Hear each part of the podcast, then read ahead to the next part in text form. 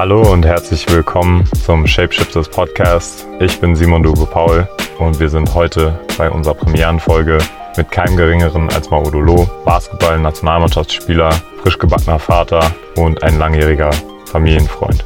Seid gespannt. Es ist auf jeden Fall sehr viel Insights, sehr viele goldene Momente. Wir freuen uns. Also, wir kennen uns ja jetzt seit 17 Jahren und ich freue mich auf jeden Fall, dass du mir die Möglichkeit gibst, jetzt mal einen Podcast mit dir aufnehmen zu können und Aber so den Leuten irgendwie ein bisschen so einen tieferen Einblick zu deiner Persona zu geben und auch generell, wie du zum Basketball gefunden hast, wie die WM sich jetzt verhalten wird für das deutsche Team und ja, generell über deinen Werdegang. Ja, nice, Bro. Ich bin, ich bin froh, hier zu sein. Gucken, was du so für mich hast, ja? ähm, unsere Freundschaft hat damals ja beim DBV Charlottenburg begonnen. Äh, ich glaube, ich war zwölf Jahre alt, du warst, glaube ich, 13. Mhm. Ähm, du hast angefangen bei BG Zehendorf Basketball zu spielen, ne? Mhm. Richtig. Und dann bist du zu DBV gewechselt? Ja, genau. Also angefangen, also richtig angefangen habe ich bei BGZ, das stimmt. Ich habe damals erst Basketball so für mich äh, gefunden. Ähm, da habe ich noch auf dem Hochbett immer gespielt. Äh, mein Bruder hat mich praktisch zum Basketball gebracht, hat immer so ein Videospiel gespielt. Und das Spiel, das hat mich als Kind irgendwie fasziniert, weil es so eine coole Anfangsmelodie gab bei dem, bei dem Videospiel. Das war noch die Nintendo Saga. Und dann habe ich dadurch irgendwie Basketball gefunden, habe einen Korb befestigt bekommen an meinem Hochbett, habe dann halt da immer gezockt und gespielt. Und dann mit sieben, glaube ich, war das, bin ich zur BGZ. Aber das war mir damals zu früh. Also das war mir zu, das war mir schon zu streng, zu leistungsorientiert. Ich weiß noch, damals gab es so eine kleine Dame, die hieß Renate bei BGZ und irgendwie hat mir das da keinen Spaß gemacht. Dann habe ich aufgehört, äh, habe dann noch so ungefähr vier, fünf Jahre immer nur auf dem Spielplatz gespielt und bin dann zu DBV. Mhm. Genau.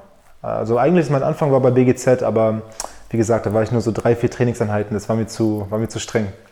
Glaube ich. Ja. Nee, ich hatte bei City angefangen und dann irgendwann wurde, sind ja die meisten oder die Leistungsträger von City Basket zu DBV gewechselt. Ah, okay. Und da bin ich dann das erste Mal in die Halle gelaufen und habe dich kennengelernt, ja, Janis genau. und die ganzen anderen auch. Ja, ja, genau, das weiß ich auch noch ganz genau. Ja, ja, das war krass. Ja. Genau, City Basket und DBV wurden vereint. Oder beziehungsweise, wie du gesagt hast, die besten Spieler von City Basket und zusammen mit DBV. Genau, Janis, du, Amo, Olli war da nicht dabei. Olli kam von einem anderen Verein. Ja, Nanuk. Nanuk war aber schon bei DBV. Ah, genau. Ja, okay, Nanuk war DBV. Fabian Windisch. Die ganzen Jungs von damals, auf jeden Fall. Mhm. Ja. Äh, DBV ist ja auch ein, ein Verein, der in Westberlin angesiedelt ist. Und da bist du ja eigentlich auch aufgewachsen die meiste Zeit. Mit deiner Mutter auch, Elvira, eine weltbekannte Künstlerin.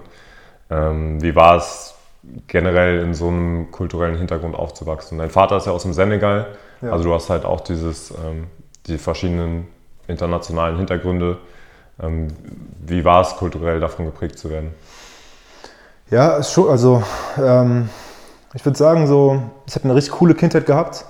Ähm, eine sehr interessante Kindheit und wahrscheinlich so ein bisschen unkonventioneller als normal, also vielleicht andere Kinder, die, ähm, wo die Eltern ganz normale, keine, keine Ahnung, so Berufe haben. Ich meine, meine Mutter ist Künstlerin, sie, sie tickt wahrscheinlich so ein bisschen anders als so ein normaler Mensch. Sie, sie ist nicht so ganz rational, sie ist sehr, mehr intuitiver, viel emotionaler als so ein, so ein typischer Mensch, würde ich mal sagen. Also schon sehr kreativ angehaucht.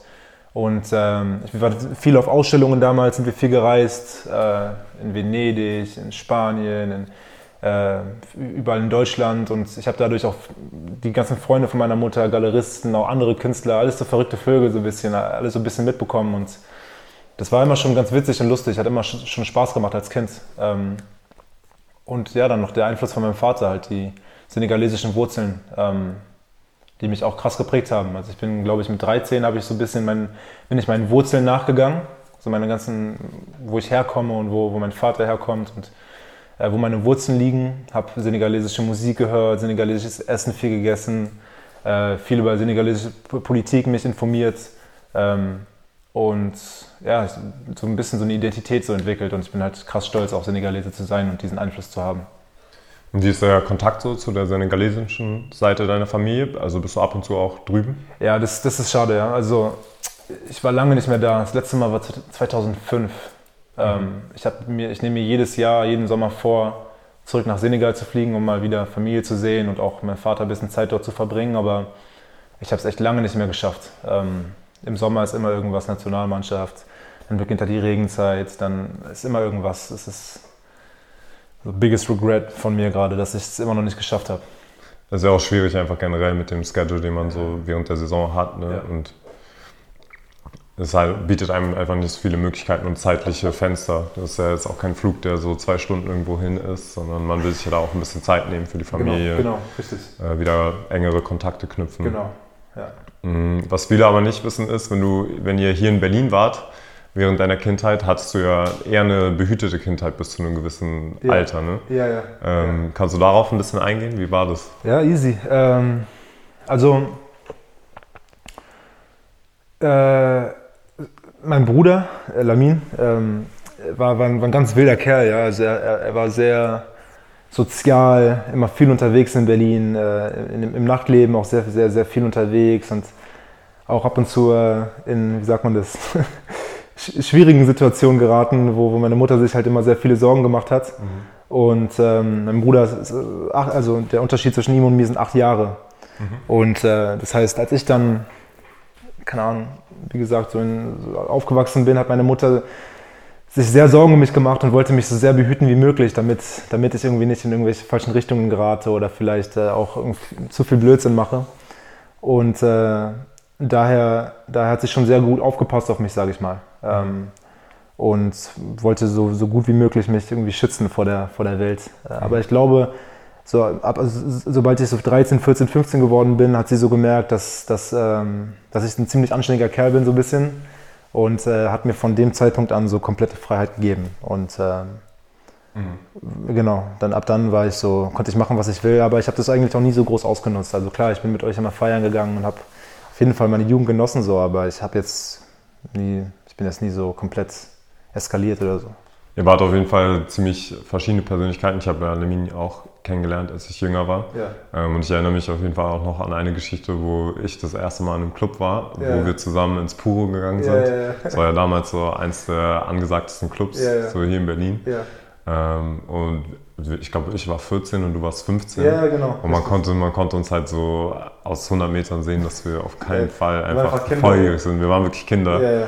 Und Ja. Lamin war auf jeden Fall so eine, Lach, also eine Nachtlebenlegende hier in Berlin. So, er ist einfach mit uns reingelaufen, als ob es so gar kein Ding war. Ja, Lamin war, wie gesagt, er war echt ein, echt ein cooler Kerl, Mann. Und ähm, genau, er war immer so unsere, unsere Clubkarte, Mann. Er hat uns überall. Ich weiß noch, nur sagen, so an der Tür, Ja, es, ja. gab dieser, es gab immer diesen Gag, Ja. so ich bin der Bruder von Lamin Bach und das hat hier so basically so Ja. alle, alle Türen eröffnet, so Ja, ja. in, in ganz Berlin. äh, außer einmal. Einmal, einmal, das weiß ich auch noch, das war auch noch ein anderes Mal im Puro. Da bin ich ohne Lamin gegangen. Und es war doch immer damals donnerstags, erinnerst du dich? Ja, ja, Donnerstags war doch immer so eine Riesenparty da und eine Riesenschlange. Und dann, äh, ich bin, keine Ahnung, so 16 oder so und gehe so vor und sag so, ey, ich bin der Bruder von Lamin. Und dann sagt die Selekteurin zu mir so, ja, ja Glückwunsch, der hat hier, der hat hier, der hat hier Hausverbot. und ich so, ah, der ist doch ein bisschen peinlich gewesen. Da war Lamin wieder wahrscheinlich zu wild unterwegs oder so, aber ähm, ja, Mann, es waren, waren schon coole Zeiten. Safe. Äh, Er hat dich auch sehr, sehr doll geprägt ne? und vor allen Dingen auch so zum Basketball gebracht. Ja, Jetzt. Anfang, Anfang des Monats war sein vierjähriger Todestag. Ne? Ähm, wir, in 2019 ist er ja gestorben im, im Sommer. Ja. Wie, wie war das eigentlich für dich? Weil du in, zu dem Zeitpunkt bist du, ähm, war, ist dein Vertrag ja ausgelaufen bei Bayern Genau. und du hast dich dann ja entschieden, auch zu Alba Berlin zu wechseln. Hat es damals auch eine Rolle für dich gespielt, der Wechsel? Einfach, dass du in diesem familiären Umfeld sein wolltest nach, nach ähm, seinem, seinem Tod? Ja, safe, auf jeden Fall. Ähm, ja, es war, es war schon sehr tough, ja, also sehr, sehr schwierige Zeit. Ähm, und das hat hundertprozentig eine Rolle gespielt. Also ich, ich, ich, wusste, dass ich nah bei der Familie sein muss, um äh, nicht nur meine Familie zu, zu unterstützen, sondern auch, weil ich äh, Nähe zu der Familie gebraucht habe. Ähm, und das war ein großer Grund, warum ich äh, mich entschieden habe, von, von Bayern zu Alba zu wechseln. Ähm, aber zeitgleich muss man dazu auch sagen, dass ich wirklich von Glück reden kann, dass meine Karriere dadurch nicht geschadet wurde. Ähm, da äh, Alba ein Verein ist und ein, eine Organisation, die auch zu dem Zeitpunkt Meister geworden ist und ähm, auf einem sehr hohen Niveau im europäischen Wettbewerb spielt und äh, mir auch die Möglichkeit gegeben hat, ähm, nah bei der Familie zu sein und mich auch noch spielerisch weiterzuentwickeln. Also mhm. äh, das war zu sagen, das war nur eine private Entscheidung. Ähm, klar, das war eine private Entscheidung, aber gleichzeitig äh, war es wirklich Glück im Unglück, so einen Verein direkt bei der Familie zu haben, wo man so hohen Basketball, wie gesagt, auf so einem hohen Niveau spielen kann und mich auch weiterentwickeln kann. Und äh, das war tatsächlich dann ein No-Brainer. Ich musste nach Hause und konnte meine Karriere weiter fortsetzen und ähm, mich weiterentwickeln. Und es ist mir auch gelungen, würde ich sagen. Also ich habe einen Schritt nach vorne gemacht bei Alba. Wir hatten erfolgreiche Jahre, zwei Titel gewonnen, ein Pokaltitel, zwei deutsche Meisterschaften. Ja, ähm, insgesamt, ich glaube, vier Meisterschaften, zwei Pokalsiege. Vier? Boah, das weiß ich gar nicht. Also nee, äh, also insgesamt in deiner ähm, Karriere jetzt hier. Ach so, ja, ja, genau. Ich glaube, bei, genau. bei Alba habe ich jetzt zwei deutsche Meisterschaften und einen Pokal. Also wie gesagt, das waren, das waren tolle drei Jahre, die ich da gespielt habe jetzt bei Alba und ich bin dankbar für die, für die Chance, die sie mir gegeben haben und ähm, ein toller Verein, wirklich ein sehr toller Verein, tolle Kultur. Aber wie hast du es, wie hast du es genau geschafft, diesen Schicksalsschlag, aber dann äh, wirklich zu, zu verarbeiten und zu überwinden? Weil klar, du musstest zurück aufs Parkett. Für deine Karriere musste ja trotzdem die richtige Entscheidung getroffen werden oder beziehungsweise immer noch die richtigen Weichen gestellt werden.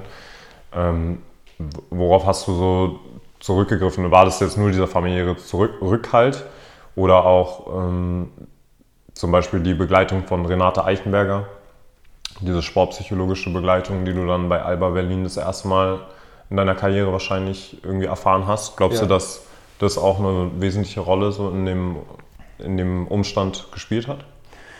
Also ich würde sagen, so wie ich mit dem Schicksalsschlag so umgegangen bin, und was mir wirklich so Rückenhalt gegeben hat, ist Basketball am Ende. Also ich glaube, drei, vier Wochen nachdem mein Bruder gestorben ist, bin ich nach China geflogen und habe die WM gespielt. Ähm, und das war für mich so ein, das sind so Klischeesätze von, von Sportlern öfter, aber das war wirklich für mich so, ein, so eine Flucht äh, von, von, von, von, von der Situation und ich konnte entkommen und mich ablenken. Und äh, Basketball hat, hat mir hat es mir erlaubt, irgendwie so, so, so, so, einen Weg zu finden, wie ich mit der Situation umgehen konnte. Erstens ist es eine leichte Ablenkung, aber auch gleichzeitig, ich, ich habe so ein bisschen den Mindset genommen, dass ich versuche, mein Leben ähm, so gut wie möglich weiterzuleben und ich nehme meinen Bruder mit auf, auf meine Reise und versuche, äh, diese negative Energie in posit positive Energie umzuwandeln. Mhm. Ähm, das war so mein Approach, den ich, den ich so genommen habe.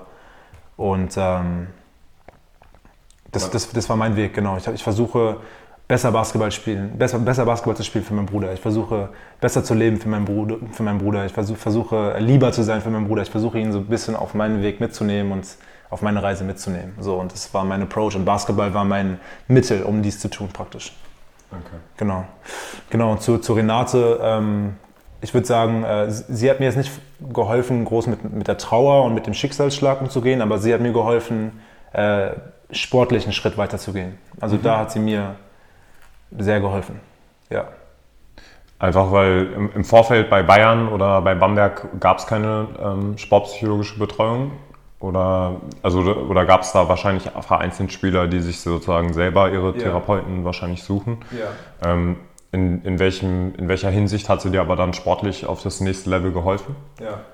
Also ich glaube, so, so, psychologische äh, Unterstützung kann sich jeder Spieler irgendwie irgendwo suchen, aber Balber, ähm, sie war halt wirklich bei jedem Training da und äh, hat so ein bisschen ähm, so eine passive Rolle im Club eingenommen, dass sie halt immer da war. Und wenn dann, also man, Spieler haben sie jeden Tag gesehen, also gesehen, dass sie da ist. Und äh, dadurch ist es einladender, eventuell auch ein Gespräch mit ihr zu suchen. Ähm, und irgendwann habe ich gemerkt, so, ich war mit, keine Ahnung, wie alt war ich damals? 26, 27, 27 ähm, ich meine, ich trainiere jeden Tag hart, ich gehe hart zum, ich, ich, ich bin diszipliniert, äh, ich trinke keinen Alkohol, ich, ich, mache eigentlich alles, was man tun sollte, um gut äh, Basketball spielen zu können. Ähm, und dann habe ich so gemerkt, so ein bisschen meine, meine Leistung stagniert. Also ich, ich schaffe es nicht, noch einen weiteren Schritt nach vorne zu gehen. Und dann habe ich mir halt selber gedacht, woran kann ich an mir noch selber arbeiten, um den Schritt zu schaffen? Und dann ist mir halt ganz schnell klar geworden, dass mein, mein Kopf noch, noch äh, auf jeden Fall da viel Potenzial nach oben ist, beziehungsweise ich da auch mein, mein, mein Gehirn und meinen Kopf trainieren kann und meine Gedanken. Und wie gesagt, dann habe ich Gespräche mit ihr auf, auf beziehungsweise habe angefangen, Gespräche mit ihr anzufangen. Und ähm, sie hat es geschafft, bei mir so mentale Blockaden zu lösen und äh, mich ein bisschen mehr mit äh, Leichtigkeit spielen zu lassen. Und äh, davon habe ich halt extrem profitiert und äh, habe dann halt, glaube ich, den Leistungssprung hinbekommen, den, den ich ähm, davor nicht so einfach hinbekommen habe. Ist es dann einfach so, dass du in manchen Situationen im Spiel einfach so Druck empfindest und dann halt irgendwie nicht entfesselt spielen kannst? Oder ähm, ist es dann also einfach so ein bisschen Angst vorm Spotlight teilweise? Oder was war das, wo du jetzt sagen würdest, dass du ähm, diese Blockaden lösen musstest? Ja, also, also das ist ja wirklich so ein großer Komponent im Sport, ist wirklich der Kopf. Und äh, dass man es schafft, mental ähm, in, in, in, einem Ort zu sein, wo du dich wohlfühlst und so die deine beste Leistung bringen kannst. Und bei mir ist halt immer der Fall gewesen, ich habe so ein Grundselbstbewusstsein, also so im tiefsten Inneren bin ich extrem selbstbewusst, würde ich schon behaupten. Aber ähm, so in, in, in ähm, gewissen ähm, Momenten oder sage ich mal jetzt ein Spiel, also im Grundselbstbewusstsein äh, weiß ich, okay, ich bin ein guter Spieler und ich werde früher oder später so mein Spiel irgendwo durchsetzen und werde es schaffen. Aber äh, Spiel zu Spiel hier und da wackelt ab und zu mal das Selbstbewusstsein. Das kann schon sein. Und ähm, daran muss ich halt arbeiten, dass mein Selbstbewusstsein äh, ziemlich weit oben ist und dass ich mir weniger Gedanken mache und nicht versuche, perfekt zu spielen. Und dass ich halt äh, Fehler akzeptiere und äh, genau, mir, mir, klar mache, dass es normal ist, Fehler zu machen, weil es ist, Basketball ist ein Sportart, wo Fehler immer passieren, man kann nicht perfekt spielen. Mhm. Äh, das, genau, das Fundament vom Basketball ist, dass auch Fehler passieren, sonst gibt es ja keinen.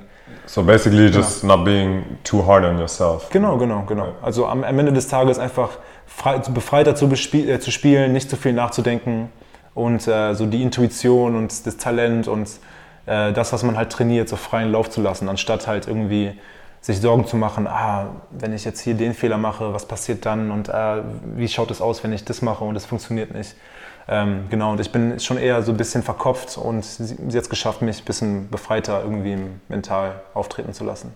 Und dieser Perfektionismus, den du dann vielleicht am Anfang gechased hast, der dann ein bisschen kontraproduktiv auf dem Feld war, würdest du sagen, dass du diesen Perfektionismus im Alltag auch so ein bisschen versuchst zu jagen? Also im Sinne von, ich treffe immer die beste Entscheidung für, für meinen Körper, für meinen Geist etc. Also dass man halt sagt, oh, ich kann jetzt diesen Donut nicht essen oder ja. ich kann dieses Eis jetzt nicht essen. Ja, also nee, so sehr, so sehr nicht. Aber ich denke schon, also nee, so extrem bin ich nicht. Also ähm, das würde ich nicht sagen. Ich würde schon sagen, also eine Grunddisziplin habe ich hundertprozentig. Mhm. Also ich, ich würde sagen, ich ernähre mich gut und ich nasche sehr wenig und äh, das mache ich schon.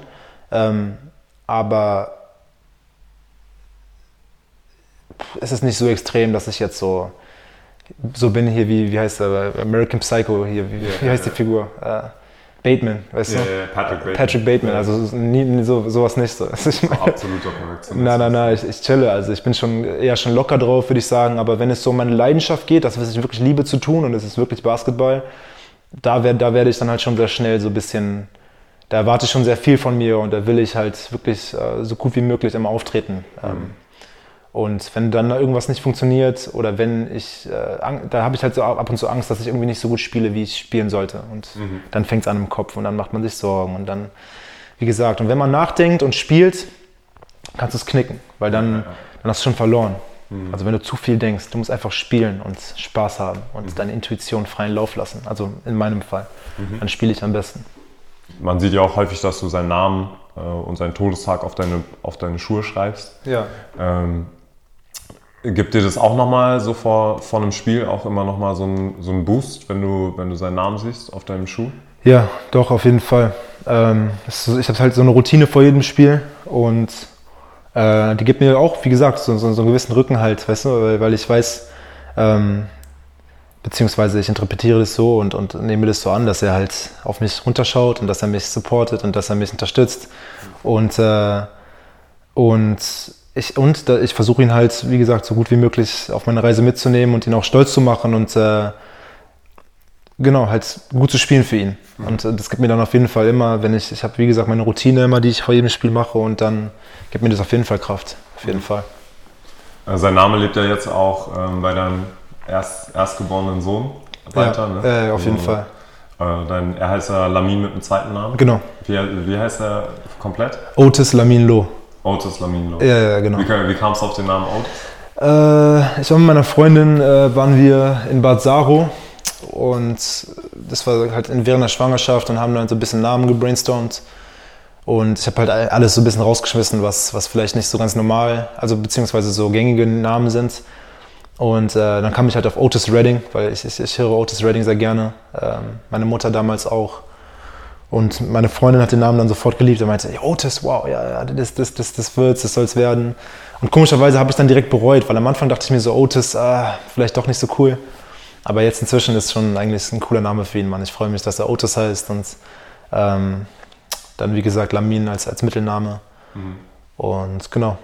Ich, ich finde es auf jeden Fall ist ein sehr, sehr schöner Name. Man ja. hört ihn auf jeden Fall wirklich nicht häufig. Ja, ja, ja. Ich bin auch ein Fan von Namen, die einfach noch nicht so gängig sind, weil sie dann halt einfach hängen bleiben. Ja, genau. Absolut. Und ich finde, man, man prägt sein Kind auch mit, seinem, mit dem Namen, den man ihm gibt. Safe, safe. Ja, der Name ist total wichtig am Ende des Tages. Kinder sind fies, ja. Wenn man einen falschen Namen aussucht oder was auch immer, mhm. im Kindergarten oder wo auch immer in der Schule, wer weiß, vielleicht kann man schnell gehänselt werden oder Witze werden gerissen und dies und das. Also mhm. man muss schon aufpassen, dass man so einen Namen aussucht, der, sorry, mhm. ähm, der, der cool ist halt. Ja, ja. Um, ähm, wie, wie ist es jetzt, Vater zu sein? Also er wurde ja ähm, lustigerweise auch direkt an ähm, Heiligabend geboren, ne? am 24. Dezember. Ja, ja, genau. Du hast an Silvester Geburtstag. Richtig. Ist auf jeden Fall auch ein krasser skurril, Zufall, ja, finde ich. Komisch, sehr skurril. Ja, ähm, wie ist es so jetzt bei dir persönlich und privat? Hat sich da viel verändert? Äh, klar, natürlich. Also äh, ein Kind verändert schon so das Leben äh, hundertprozentig. Man hat eine Verantwortung für ein weiteres Leben ähm, und man muss halt erstmal für ein, für ein neugeborenes äh, Kind muss man erstmal sorgen. Ähm, und daher verändert sich auf jeden Fall Sachen. Die, die Beziehung verändert sich leicht, ähm, dein, dein Tagesablauf, deine Struktur im Leben verändert sich leicht. Aber ich finde, und das habe ich inzwischen schon auch ein paar Mal gesagt, so, wenn, wenn, mich, wenn ich gefragt wurde, ähm, in Deutschland, so, man, man, man, voll oft wird man so Angst, man hat Angst davor. So, als Vater habe ich das Gefühl, so in die Rolle zu schlüpfen ab und zu und äh, die Verantwortung auf sich zu nehmen. Und andere Elternteile oder andere Väter sagen einem, ja, pass mal auf, sobald du ein Kind bekommst, verändert sich dein Leben komplett, äh, du wirst nie wieder schlafen, Urlaub äh, wird so und so und äh, so spontan ins Restaurant gehen kannst du vergessen und all dies und all das. Das ist ja negativ konnotiert. Ja, es ist so ein bisschen negativ so behaftet, so ein bisschen ja. so Kinder zu haben, finde ich. Ähm, und ich muss ehrlich sagen, so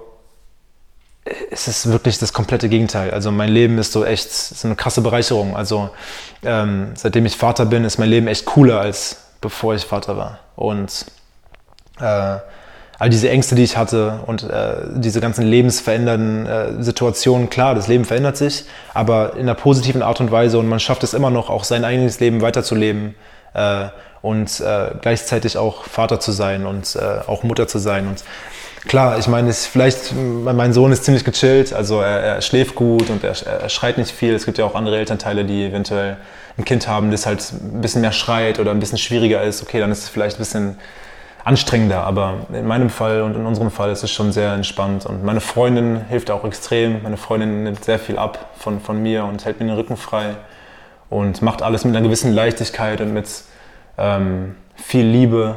Und ähm, ist schon wirklich sehr schön zu sehen. Ähm, also, ich, kann, ich ja. kann, mir halt vorstellen, dass es auf jeden Fall wichtig ist, wenn du, wenn du professioneller Sportler bist. Ich meine, dein Schedule ist ja während der Saison mit der Doppelbespielung auch sehr, sehr tight, dass du auch auf jeden Fall einen starken Partner brauchst, der dir ja, da safe. den Rücken stärkt. Ja, ja, das ist extrem macht, Macht sie, macht ja. sie sehr, sehr gut. Ne? Wie gesagt, ich, ich, ich merke richtig, wie, wie sie... Ähm, wie, wie, sie in der Rolle aufgeht als Mutter und äh, sehr erfüllt, sie wirkt sehr erfüllt als in der Mutterrolle. Und ich finde, das, das, äh, das zeigt sich auch, da sie halt alles mit einer gewissen Leichtigkeit, mit, mit viel Humor und auch äh, mit sehr viel Liebe alles so hinbekommt. Mhm. Ähm, und wie gesagt, also, das, ist, das ist für mich dann halt als Profisportler schon, schon äh, auf jeden Fall vorteilhaft, dass, dass sie mir da so viel abnimmt. Also nachts steht sie auf und Äh, sie kümmert sich wirklich um alles mit dem Baby und äh, dann, wenn ich mal Zeit habe, versuche ich sie dann auch zu, zu unterstützen und ein bisschen, ein bisschen auch meinen Teil zu leisten. Aber wie gesagt, wenn ich halt ein Spiel habe am nächsten Tag,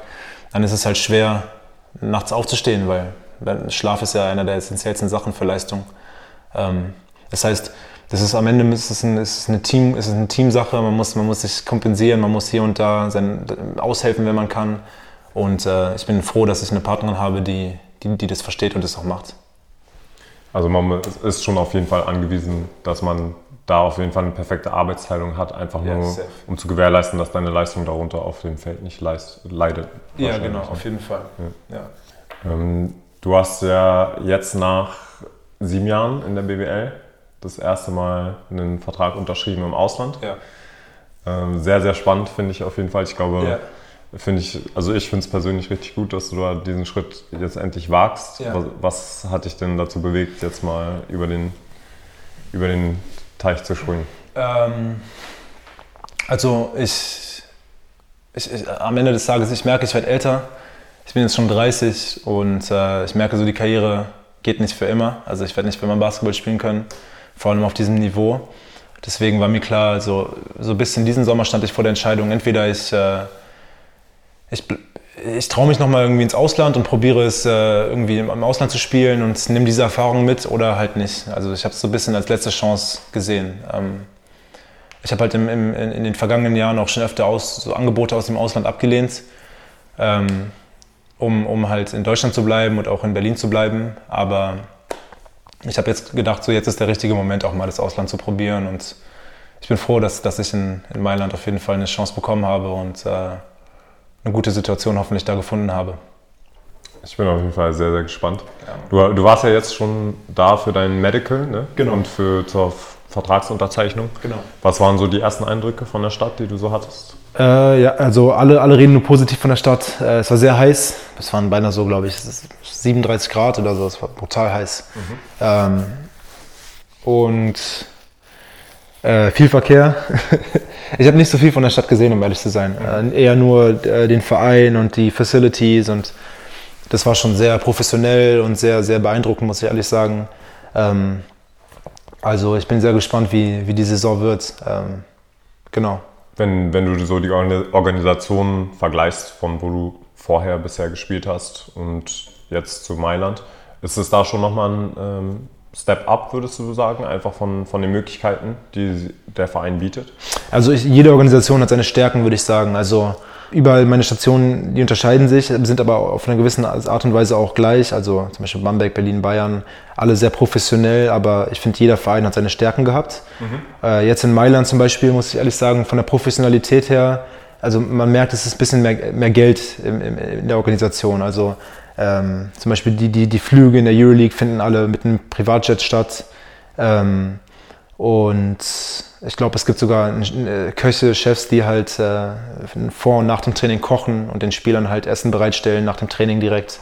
Also das sind schon so organisatorische Elemente, die schon sehr professionell sind und wahrscheinlich sogar schon NBA-Programmen ähneln. Ähm, und sowas hatten, hatte ich jetzt, gab es bei Alba zum Beispiel jetzt nicht. Mhm. Ähm, oder bei München oder bei Bamberg. Aber wie gesagt, jede Organisation hat seine Stärken. In München zum Beispiel ist das Medical Staff einer der besten in Europa. Mhm. Ähm, und bei Alba ist, wie gesagt, äh, die Kultur und die Stimmung, die in der Organisation herrscht, äh, die beste und wahrscheinlich die äh, familiärste. Die, die familiär, ja, die, die, die, die, die spaßigste ist ein falsches Wort, aber die attraktivste Kultur, sage ich mal. Also mhm. wirklich, äh, ist eine sehr, sehr organische, positive Kultur, die bei Alba herrscht. Und das ist halt in der Organisation so ein bisschen das, das Aushängeschild und äh, einer der besten Punkte und extrem, ähm, ja, ist wichtig für den Verein. Und bei Bamberg, es war eine Kombination aus allem. Ähm, dann das Gefühl, in Bamberg in der Stadt zu sein und erkannt zu werden von Menschen und die Basketballkultur, die so gefeiert wird. Das ist, war, war bei Bamberg halt sehr besonders und Teil dieser Organisation. Also ich finde, jede Organisation hat so ein bisschen etwas, was mhm. so das Aushängeschild von, der, von, der, von, der, von dem Verein ist. Ja. Ich meine, so Bamberg heißt nicht umsonst so Freak City. Ne? Ja, ja, also die Leute krass. lieben halt wirklich lieben Basketball. Basketball wirklich. Also man, wird echt auf der Straße erkannt und kriegt immer Kommentare, wenn man gut spielt, ist alles gut. Wenn man schlecht spielt, dann kriegt man auch Kommentare. ähm, dein, dein Weg zum Profi hier in Deutschland war ja ein steiniger. Ne? Also ich ja. meine, wir haben ja darüber geredet, du hast äh, beim DBV angefangen, dann ja. haben wir ja auch in der NBBL zusammen bei Central Hoops gespielt. Und da hat sich ja jetzt noch nicht so der Weg zum, zum Profi-Dasein ja noch nicht so abgezeichnet. Ähm, wie, wie hast du es dann am Ende doch geschafft, so diesen Sprung nach in die Staaten erstens, an Prep School?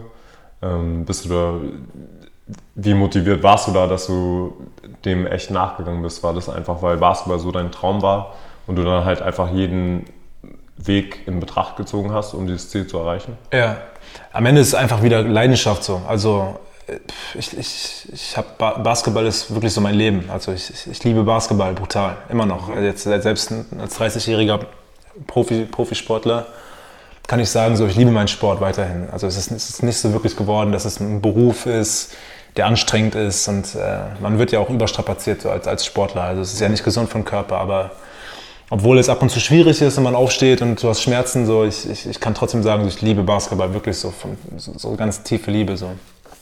Und ich glaube, das ist das am Ende, was meine ganzen Entscheidungen am meisten beeinflusst hat. Zum Beispiel auch auf die Prep School zu gehen. Mhm. Ich meine, mit 18, als ich mein Abitur hier in Berlin gemacht habe, hatte ich halt null Aussicht, Basketball zu spielen in Deutschland. Also, was hätte, ich, zweite Regionalliga hätte ich spielen können. Das war so wahrscheinlich das höchste Ceiling, das ich hatte. Mhm. Und daher, ähm, entweder hätte ich dann gesagt, okay, ich gebe Basketball auf, keinen Bock mehr und studiere oder sowas. Aber für mich war klar, ich will Basketball zocken, ich liebe Basketball und ich habe irgendwie ein Gefühl, wieder zurück zu diesem Selbstbewusstsein, so ein tiefes Selbstbewusstsein so ein bisschen. Mir war klar, das ist so mein Ding irgendwie. Und dann habe ich mir gesagt, alles klar, ich, ich, muss nach Amerika, also, weil hier in Berlin kriege ich nichts, in Deutschland kriege ich nichts. Äh, und dann bin ich auf die Prep School und habe halt nochmal so, so ein Highschool-Jahr wiederholt, um mich irgendwie vorzustellen für die, American, für die ganzen amerikanischen Universitäten und Colleges. Und das war dann für mich, das war nicht, das musste nicht groß nachdenken. Es war einfach, es war für mich eine klare Entscheidung so. Es war einfach, ich muss das machen. Mhm. Genau. Und dann bin ich auf die Prep School, habe halt da weitergezockt und weitergespielt, trainiert jeden Tag. Und dann kam ein Stipendium von der Columbia. Genau. Und dann bin ich dahin. So, auch ein Ivy League College ist, was direkt in New York situiert ist. Wie, genau. wie kam es? Hattest du mehrere Offers von Colleges und hast dich dann für die Ivy League Einfach nur im Fall der Fälle, also falls man irgendwie kein Basketball spielt, hat man ja immer noch einen Abschluss von einem Ivy League College, ja. was dir generell ja auch alle Möglichkeiten bietet. Ja. Ähm, hast du deswegen die Prep, also die, die Columbia gewählt oder? Ja, also genau. Äh, ich hatte Offers von Siena College, Coastal Carolina University und von der Columbia University. Also das sind äh, alles so Mid-Major Colleges, würde ich sagen. Äh, das sind jetzt kein, keins dabei wie Yukon oder Kentucky oder Texas oder Duke. Also das ist nicht das gleiche Niveau. Ähm, und der Assistant Coach von Coastal Carolina University war Senegalese. Mamadou Ndiaye hieß der. Und ähm, der wollte unbedingt, dass ich auf seine Uni gehe und der hatte mir ein Stipendium angeboten, also die Universität. Und das wäre auch spaßig gewesen. Das ist so eine Party-Uni und das ist direkt am Wasser und wäre bestimmt eine coole Zeit geworden, aber er hat mir am Telefon gesagt, er meinte, er ist Senegalese. Ich bin, wie gesagt, auch halb Senegalese. Er hat zu mir gesagt, äh, Maodo, wenn du mein Sohn wärst und äh, du bekommst ein Stipendiumsangebot von der Columbia University, dann musst du das Angebot nehmen. So sehr ich dich in meinem Programm haben will, du musst auf diese Uni gehen, wegen dem akademischen mhm. Element. Und das war dann so krass, ja, es, hat mich krass imponiert und es war dann ganz klar, ich muss auf die Columbia University gehen. Auch abgesehen von dem Gespräch, als ich mein, äh, wenn du, wenn du rekrutiert wirst auf eine Universität, dann nimmst du so Visits. Also dann gehst du einmal auf den Campus und besuchst die Universität und bist dann so für zwei Tage da und erlebst halt so ein bisschen das, das, das Leben, das dich da erwartet. Und ähm, als ich meine Official Visit zu Columbia genommen habe und äh, habe ich den Zug genommen von Springfield, Massachusetts, da wo die Prep School war und bin habe den Zug genommen zur Penn Station, 34th Street in, in Manhattan.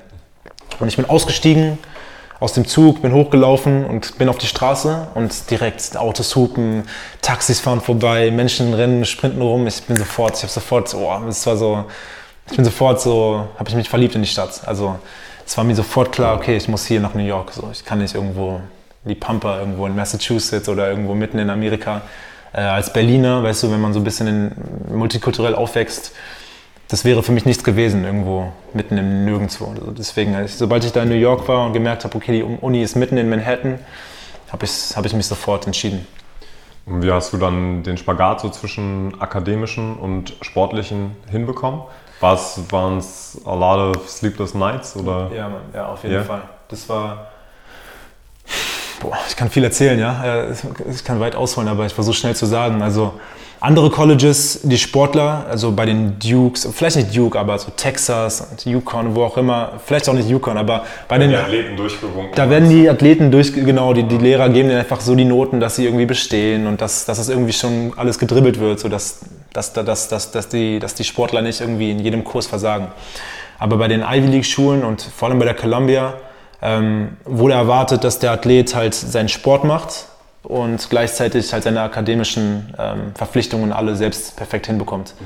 Und halt dieses Spagat, das ist, war nicht einfach so. Also äh, es, es, es war, war nicht einfach, beides hinzubekommen. Also man musste schon sehr hasseln. Ähm, und äh, nur so zur Info, ist voll interessant, so ähm, zum Beispiel die ganzen Investment Firms in, in, in Manhattan, so wie Goldman Sachs, Ernest Young, ähm, Morgan Stanley, äh, die rekrutieren meistens ähm, Ivy League äh, Student Athletes, also Ivy League Schüler, die auch Sport ausgeführt haben in der Ivy League Universität, weil die ganzen ähm, Investmentbanks und das Investmentbanks sind ja Jobs, wo du wenig schläfst, unter Druck performen musst ähm, und einfach eine gewisse Disziplin haben musst. Die wissen, dass die Sportler bei Ivy League Schulen ähm, das sind, das sind die, diese Profile von Menschen, die äh, am besten, zu, am der besten zu, der Firma passen würden, weil sie schaffen es, so zwei verschiedene äh, Verpflichtungen unter einen Hut zu bringen. Also das Sport und dann auch noch die akademischen, wie gesagt, das schwere akademische Leben einer Ivy League Schule. Also hohe körperliche Leistung. Hohe körperliche Leistung mit wenig mental, Schlaf. Mit, mit wenig Schlaf. Wenig Schlaf ja. ja, genau. Also für mich, ich war auch mehrere Male in der Bibliothek bis 7 Uhr morgens. Und dann schlafe ich ein, zwei Stunden, dann ist wieder Unterricht um 9 und dann um 13 Uhr ist Training. Und dann nach dem Training hast du noch äh, Hausaufgaben und Sachen, die du, Essays, die du schreiben musst oder was auch immer. Ich weiß noch, wir haben unser CIT Championship gewonnen. Das ist nicht, das ist so die drittbeste Turnier im NCAA. Wir wurden Meister mit Columbia, das war mein letztes Jahr. Und äh, direkt nach dem, nach, nachdem wir die Meisterschaft gewonnen haben, also ich bin aus der Halle gelaufen und musste in die Bibliothek und musste ein Essay zu Ende schreiben, anstatt zu feiern. Also, das ist geisteskrank. Also, ich bin von, von dem Game, bin ich direkt in die Bibliothek und musste so Uni machen. Das war verrückt. Ja, ja, das war, war wild. Ähm, glaubst du, also du hast dich ja in der Columbia dann sozusagen auch auf die, auf die Maps der Scouts gespielt. Ja. Ähm, glaubst du, dass da dieses eine Spiel gegen Kentucky so ein bisschen ausschlaggebend war, was auch auf ESPN lief, gegen die Harrison Twins? Oder war es einfach so die gesamte Karriere, die du am College so hingelegt hast? Ja, also wie gesagt, ich glaube nach dem, nach dem Spiel, das hat auf jeden Fall auch viele, äh, also viel Aufmerksamkeit so ein bisschen gewonnen. Vor allem für mich. NBA-Scouts wahrscheinlich. Ne? Ja, NBA-Scouts auch. Ähm, aber ich, ich würde sagen, nach meinem, nach meinem Sophomore Year, oder ja, nach meinem Sophomore Year, äh, kam auch schon Aufmerksamkeit aus Deutschland dann. Also mhm. der erste wirklich, der, der kam, war Marco Pesic von München. Äh, hat mich in New York besucht, das erinnere ich, erinnere ich mich noch. Und hat sein Interesse ausgesprochen und hätte mich wahrscheinlich direkt nach dem Jahr schon gerne unterschreiben wollen. Ähm, ich weiß noch, da saß, genau, war ich da mit meinem Vater, weil mein Vater zufällig auch noch da gerade in New York. Jedenfalls haben wir uns mit ihm hingesetzt und haben ihm halt gesagt, ich würde noch gerne die Uni fertig machen und fand Marco auch sehr nobel und hat er auch respektiert. Ähm, genau, und dann noch Bamberg hat Interesse gezeigt, in Berlin auch. Aber wie gesagt, ich habe meinen mein, mein Abschluss dann da gemacht und bin froh, dass ich auch jetzt sagen kann, ich habe einen Bachelor schon in der, in der Tasche und wer weiß, vielleicht kommt, kommt, mir das auch noch zu nutzen in der Zukunft. Mhm. Ähm, du hattest ja dann, also du hattest zwar diese Interessensbekundung aus, aus Europa und Deutschland vor allem, ähm, du hast dann ja aber trotzdem die Möglichkeit noch bekommen für Philadelphia diesen Two-Way-Contract ähm, eventuell anzunehmen, nachdem genau. du Summer League für die gespielt hast. Ja. Wie, also generell, wie war die Summer League-Erfahrung so für dich und bis Hast du da so ein bisschen in Retrospektive so ein bisschen Reue, dass du diesen Two-Way-Contract nicht angenommen hast? Ja, also Summer League hat Bock gemacht und generell die ganze NBA, Workouts und all dies, das war echt, hat echt Spaß gemacht, das war echt cool. Ähm, äh, also mir ist auch aufgefallen, so dass das Spiel in Amerika halt mir mehr liegt. Das hat man ja auch schon gesehen, im College äh, bin ich mehr aufgegangen als je zuvor in Deutschland. Und dann auch äh, während der NBA Summer League und während den ganzen Workouts. Das war schon sehr cool, Mann. Das, äh, das, das, Spielfeld ist größer, man kann seine Schnelligkeit und Explosivität besser ausnutzen. Äh, das ist mir schon aufgefallen. Ich, ich, ich, war halt im Summer League, äh, war ich mit Ben Simmons, das war sein Rookie-Jahr, das heißt, ich habe mit Ben Simmons zusammengespielt. Das Summer League-Team, das wir hatten, war ziemlich stark. Das war Ben Simmons, TJ McConnell, Rashawn Holmes, Timothy Luau, Christian Wood, Alex Caruso. Also alles NBA-Spieler, die jetzt in der Liga richtig zocken. So. Ähm, das heißt, äh, Ben Simmons hatte zum Beispiel Point Guard gespielt. Ich war eher auf der 2 und habe halt mehr Dreier gezwitschert. So. Also mhm. ich, ich habe jetzt nicht wirklich viel Point Guard gespielt oder Sachen mit dem Ball gemacht, so wie äh, es wahrscheinlich für mich vorteilhafter gewesen wäre. Ähm, aber nichtsdestotrotz, es war eine positive Erfahrung. Ich habe ich hab gut gespielt in der Summer League, es hat mir Bock gemacht. Ähm, und wie gesagt, dann hatte ich, wie gesagt, diese, diese Option äh, bei, bei Philly. Das war damals noch, ähm, wie, wie hat man den Vertrag? Partially Guaranteed Contract haben die mir angeboten. Das heißt, ich, ich wäre, äh, hätte das Training Camp mitgemacht.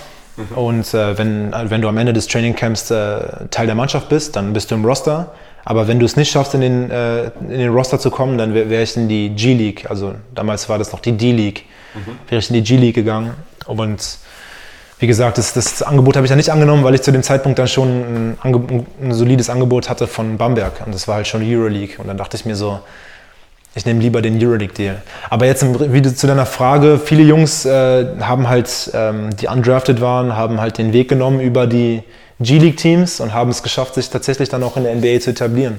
Ähm, also im, im, Endeffekt, klar, es wäre mal interessant, ich würde mich wundern, wie, wie wäre meine Karriere vielleicht, oder beziehungsweise hätte ich das vielleicht in der NBA geschafft, äh, wenn ich äh, diesen G-League-Deal angenommen hätte. Wer weiß, keine Ahnung. Mhm. Ähm, aber ich meine, meine Karriere dann wäre jetzt auch nicht so entfaltet, wie sie entfaltet ist. Beziehungsweise ich hätte meine Freundin nicht kennengelernt, ich hätte keinen Sohn, äh, ich hätte nicht in drei verschiedenen Teams gespielt und wäre Meister geworden. Ähm, ich finde so, jeder hat seinen Weg und ähm, ich bereue gar nichts. Also mhm. klar, aus, aus, Neugier würde mich mal interessieren, so, ja, wer weiß, aber alles cool. Ich bin, ich bin so in, seelenruhig, ist alles cool. Ich meine, wie du schon meintest, Bamberg war ja eigentlich an sich auch eine sehr, sehr gute Situation. Und ja. du hast ja damals auch den höchst dotierten ähm, deutschen Vertrag für einen Newcomer jemals unterschrieben. Ah, ist das so, ja? Das ist so, ja. Ach krass, das wusste ich nicht. Also, ob das ein Fakt ist, weiß ich nicht, aber kann gut sein, möglich. Also so zu dem Zeitpunkt auf jeden ja. Fall. Ja. Gut möglich. Ja. Ja, nice. Jetzt ähm, bald ist die WM ja jetzt auch, ne? Genau. In, in Japan, genau. Philippinen genau. und ja. Indonesien, soweit ich weiß. Ne? Genau, das sind drei Austragsorte. Drei ja. Austragungsorte. Ja. Spielt ja jetzt am 9. August auch nochmal gegen, gegen Kanada ja. zur Vorbereitung. Ja. Ähm, generell die Erfahrung jetzt 2022 bei der EM war ja super mit dem Team. Ja. Ihr hattet eine sehr, sehr gute Chemistry. Ich meine, die Bronzemedaille spricht ja auch für sich. Was glaubst du, was, was das Ceiling für die Mannschaft dieses Jahr ist? Äh, Ceiling, ja, Ceiling, klar, also man kann, man kann es schaffen, Gold zu gewinnen. Ist jetzt nach letztem Jahr sage ich nicht, dass es nicht möglich ist. Äh, möglich ist alles. Äh, es wird schwer, aber ich denke, ich denke, wir können, wir können auf jeden Fall mit Selbstbewusstsein auftreten und ähm, wir wissen, wir haben einen coolen Squad, wir haben Chemie äh, und wir haben letztes Jahr gesehen, also da war auch noch mehr drin. Also das Spiel gegen Spanien, das ist so ein bisschen die bitterste Niederlage, die ich bisher in meiner Karriere hatte, muss ich ehrlich sagen. Also der Sieg hat, äh, sorry, diese Niederlage hat so am meisten wehgetan. Weil das Gefühl war wirklich so, ist es möglich, Gold zu gewinnen? Und wir haben es so ein bisschen verhauen. Ähm, daher ist noch eine Luft nach oben. Wir können noch besser spielen, wir können noch besser sein. Und äh, ich bin gespannt, wie, wie wir in der WM performen werden. Vor allem nach dem Rückenwind gegen, das, gegen äh, Griechenland hattet ihr gewonnen und das, ja, war, das war ja ein Schützenfest das, das, der, der, feinsten Art. Es war zu, wir waren zu beflügelt, so, weißt du, was ich meine? So, ja. Und das war am, äh, am, Ende, ich sage es so ein bisschen, wie es ist, aber ich habe so ein bisschen das Gefühl, man hat Spanien leicht unterschätzt. Mhm. Und ähm, das war ein Fehler, Spanien zu unterschätzen. Weißt du? Also eigentlich wie, wie dumm so. Also, mhm so ein Land mit so einer unglaublichen Basketballkultur so zu unterschätzen, war, war eine extreme Quatschidee, Alter. Aber Ich meine, sie sind ja nicht mit dem Roster aufgetreten, den man sonst von ihnen gewohnt Ja, ist. aber- Aber, aber- du hast es ja selbst jetzt in der Euroleague wieder gesehen. Ich meine, am Ende haben es halt auch die alten Hasen wieder geregelt bei denen. Ja. Und es waren ja auch teilweise die, die bei der WM Ja. dann wieder mitge mitgekämpft haben. Ähm, Ja, ich Mann. glaube deswegen, man darf die so man darf die Spanien, man darf die Spanien, das war ein Riesenfehler. nie unterschätzen. Also ich bin der Meinung, hätten wir den nicht unterschätzt und hätten wir den gleichen Approach gehabt gegen Spanien wie gegen Griechenland, dass das Spiel anders ausgegangen wäre. Ähm, das ist meine Meinung. Aber die haben schon sehr stark gespielt und sind verdient auch dann Europa. Die haben uns geschlagen an dem Tag. Das war, war echt besser. Ähm, für, das, für das Halbfinale gegen ähm, Spanien haben 4 Millionen Deutsche eingeschaltet auf Ah, wow. RTL. Okay. Also es ist eine sehr, sehr, sehr gute Quote. Glaubst Nice. du, also ich, ich persönlich hatte das Gefühl, dass, dass der Basketball jetzt auch in den letzten Jahren hier in Deutschland so einen Aufwind erfährt. Alleine, weil wir so viele Athleten mittlerweile auch in der NBA haben. Ja. Jetzt sind es sechs aktive, Ja. so viele wie noch nie. Mhm. Da, wobei, als Isaac Bonga noch bei Lakers war, waren es halt sieben. Mhm. Aber hast du auch so ein bisschen das Gefühl, dass Basketball generell am Wachsen ist in Deutschland? Und eventuell noch also aus dem Breitensport heraustreten kann? Ja, also ich denke schon, dass es, dass es äh, äh, das Wachstum passiert, aber ich glaube langsam weiterhin. Also es, äh, alle haben so ein bisschen gedacht, dass jetzt nach der Europameisterschaft ähm, extrem viel mehr Aufmerksamkeit auf Basketball gerichtet wird, aber das ist eigentlich jetzt auch nicht groß passiert, muss ich ehrlich sagen. Also äh, die EM war unglaublich, unglaubliche Erfahrung und auch in Köln in der Langsess Arena komplett ausverkauft zu sehen und nicht nur ausverkauft, sondern auch mit so einer krassen Stimmung. Das war echt cool, Mann. Das werde ich nie vergessen. Ähm, aber es müssen auf jeden Fall noch, da ist noch viel, ist viel, viel ausbaufähiger, also im Sinne von Aufmerksamkeit. Ähm, mal gucken, was da jetzt noch passiert. Und äh, ich finde, der Sport verdient auf jeden Fall noch Aufmerksamkeit, weil es ist ein cooler Sport. Basketball ist echt nice. Und nicht nur der Sport, sondern auch so ein bisschen die Kultur, die zusammen mit dem Basketball verknüpft wird, ist auch sehr cool. Also Basketball ist äh, nicht nur der Sport, sondern auch Fashion, auch äh, Hip-Hop, Musik, Kultur oder sage ich mal, ja, die hip, hippe, coole äh, Hip-Hop-Kultur halt ist Teil vom Basketball. Äh, Fashion habe ich gerade schon gesagt. Ähm, es, ist, ist so Lifestyle-mäßig auch. Das ist, das, ich finde, das ist schon sehr cool äh, und was auch vielen jungen Menschen in Deutschland wahrscheinlich zusprechen würde. Also in der Hinsicht ist da auf jeden Fall noch oh, so Luft nach oben. Ich, ich bin da auch absolut der Meinung. Ähm, was ich halt irgendwie schade finde, also jetzt auch äh, im, Vorfeld zur WM finde ich, dass die Aufmerksamkeit immer noch nicht so gegeben ist. Wenn dann sind es halt häufig eher Negativschlagzeilen, so jetzt, wenn, wenn Dennis sich irgendwie äußert über ein Teammate. Aber generell finde ich, dass so die, die Öffentlichkeitsarbeit, die generell um den Basketball passiert, halt noch nicht wirklich da ist, wo sie sein könnte. Ja. Ähm, man weiß ja jetzt, dass mit Dean Sports Axel Springer auch den Basketball so übernommen hat Ja. und jetzt ähm, zeigt. Glaubst du, das ist so ein Schritt in die richtige Richtung? Also mal schauen. Äh, ich, ich, ich glaube, dass ähm, dadurch versucht wird, auf jeden Fall ein bisschen mehr äh, verschiedene Sportarten Arten außerhalb vom Fußball so ein bisschen mehr ins Rampenlicht zu bringen oder ein bisschen mehr zu pushen. Und mal schauen, ob das, ob das auch gelingt oder beziehungsweise wie das dann funktioniert, ob das gut ankommt. Äh, ja, in Deutschland und mal gucken. Aber gibt es generell so ein, irgendwas, was du dir wünschen würdest, wo du sagst, okay, das sind vielleicht Avenues, die man noch nehmen könnte, um, um den Sport besser zu positionieren? Äh, ja, ich meine, wie gesagt, dass das, das, das, das Basketball hier und da mal vielleicht im Fernseher auftaucht, das, das halt, das wäre schon essentiell so für den Sport am Ende des Tages. Ähm, Ich meine, als wir aufgewachsen sind, lief es zum Beispiel auf Eurosport, free, Ja, frei zugänglich oder für DS, jeden. DSF ab und zu. DSF, Eurosport. Ja. Ich erinnere mich damals, habe ich auf DSF oder Eurosport live das Spiel gesehen, Deutschland gegen USA. Wo, Mhm. Das habe ich live gesehen als Kind, das weiß ich noch, wo Allen Iverson, nee, wie war das, wo Dirk Nowitzki so einen Game Winner schmeißt und Allen Iverson dann von Half Court so einen Wurf einfach so rauf, rauf ballert, Alter, und der reingeht, Game Winner. Das war damals USA gegen Deutschland, das war irgendein Spiel, ich weiß nicht mehr wo. Aber das lief live auf, im, im Fernseher und das habe ich gesehen.